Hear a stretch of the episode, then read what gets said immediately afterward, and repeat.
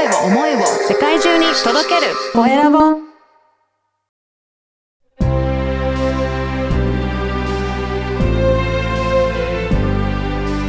経営者の志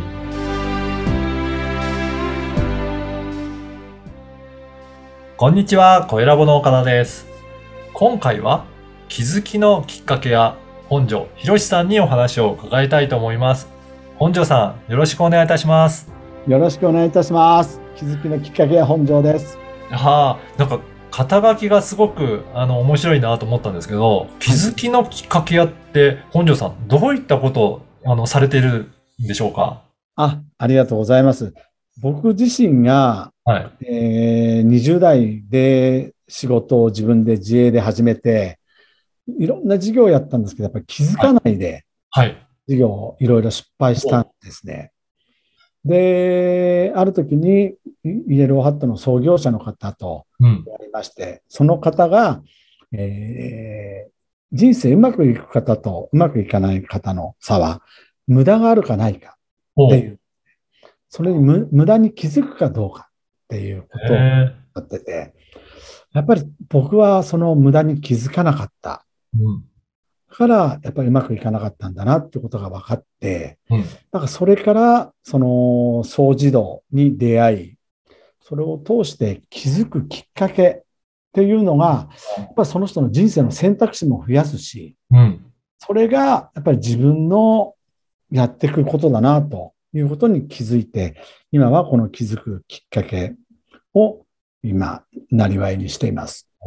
じゃあ、かなり若い頃からいろんな事業に手掛けられていらっしゃったんですかね？そうですね。もともとはアパレル宝石毛皮の輸入卸の仕事をして、まあ、それで営業から店舗展開っていう形になっていったんですけども、ただまあ、当時はただ大きくなりたい、はい。あのお金をいっぱい儲けたいみたいな、うん。そんな感じで事業をしていったんですけども、やっぱりなかなかうまくいかず、あうん、徐々に店舗を手放していっあ。うんたって。感じですかね。そうなんですね。やっぱりそういった苦労があったっていうことなんですけど、まあ、えっと、いろいろそこで気づいたっていうのは、じゃあ、その、いろいろ手掛けていってもうまくいかなかったな、何が、その、足りなかったというか、あの、あるというふうに思われてますかね。あ、はい。あのーやはりやる理由がやめる理由になるってよく言うんですけども、はい。僕は儲かるからやる。で、うん儲かんないからやめるうん。っていうふうになってしまうんですよね。うん。あのーでもそこで僕がいろんな経営者の方と会いに行ったり、事業を長く継続してらっしゃる方はい。話を聞くと、ちょうどね、今回のテーマでもあるんですけど、志とか理念とか、自分の信念を持ってる人なんですよね。そうなんですね。だから儲かっても儲かんなくても続けていく。うんそのうち儲かっていったりするっていうね。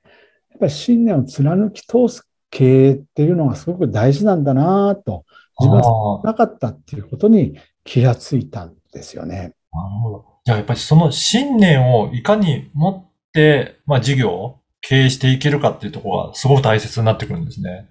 そうですね。それがやっぱり事業ってね、皆さん経営者の方多いから日頃よくわかってると思うんですけど、やっぱりいいばっかりでもない、楽しいばっかりでもない、やっぱりね、毎月お給料払って資金繰りとかで、いろんなことがあると思うんですけども、やっぱ大変な時に踏ん張れるのは何か。うん。というと、やはり自分の内なる熱い思いっていうんですかね、うん。これを成し遂げるまでは、みたいな。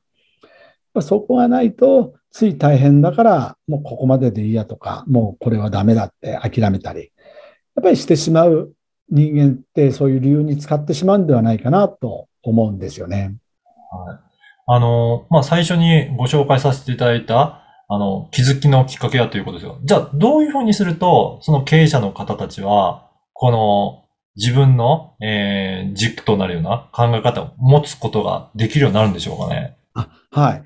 僕たちは今、クレド経営というものを伝えてるんですけども、まあ、はいラテン語で、えー信条。まあ、僕は本条。あのー要は信、信じる条件って書いて、はい。要は自分の信じるものや行動指針を簡潔に記したもの。うん。クレドカードっていう名刺のみ、まあ僕たちは四つ折りぐらいで作ってるんですけども、一緒に。はいそれを胸にポケットに入れられるぐらいうん。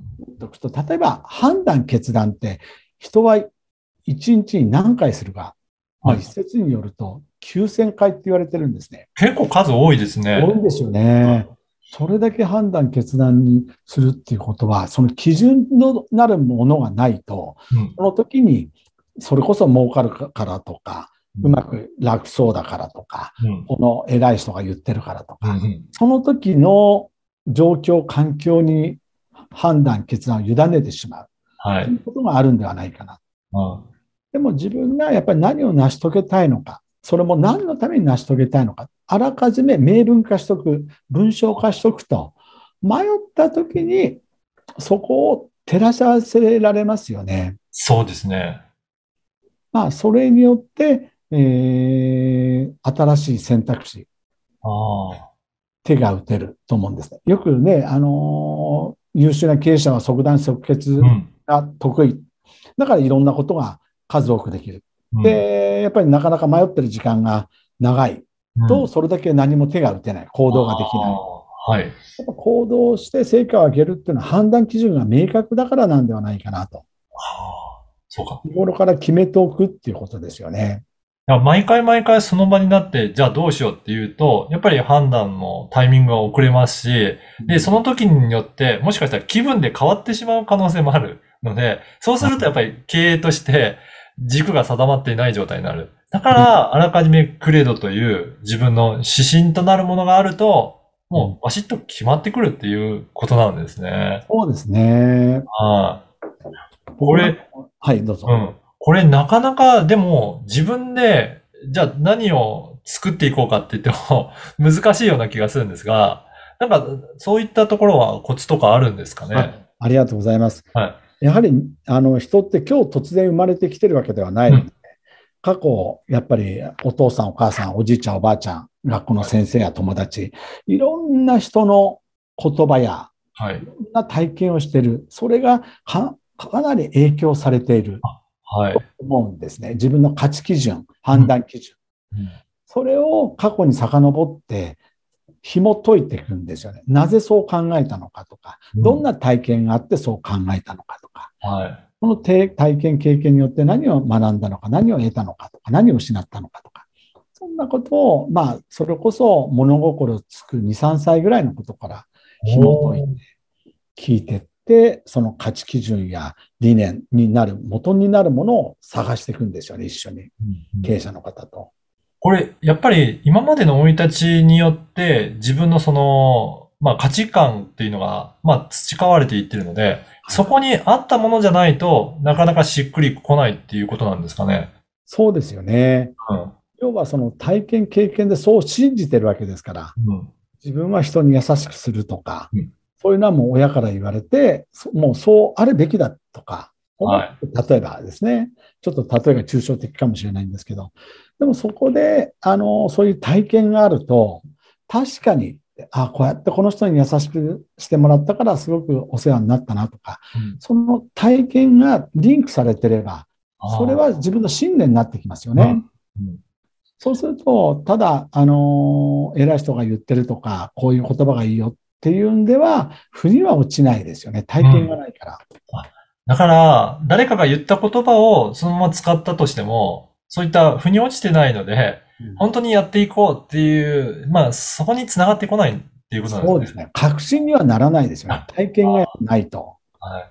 あ、そういう意味でも、だから自分の過去の生い立ちからえー掘り下げていって作っていったクレド。だから、まあ、その苦しい時でもその指針に従ってできて継続していけるっていうものになるんですね。そうですね。今、たくさんのお客さん見てて、やっぱりそうだなってすごく思うんですよね。ああ。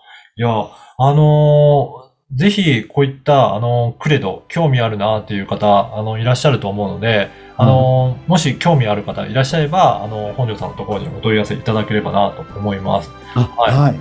ありがとうございます。ぜひ、あの、次回ももう少し、えー詳しく、えークレドについて、あとは、あの、志についてもお伺いできたらなと思います。はい。はい。今回は、えー気づきのきっかけや本庄博さんにお話を伺いました。また次回もお話を伺えたらと思います。本庄さん、ありがとうございました。ありがとうございました。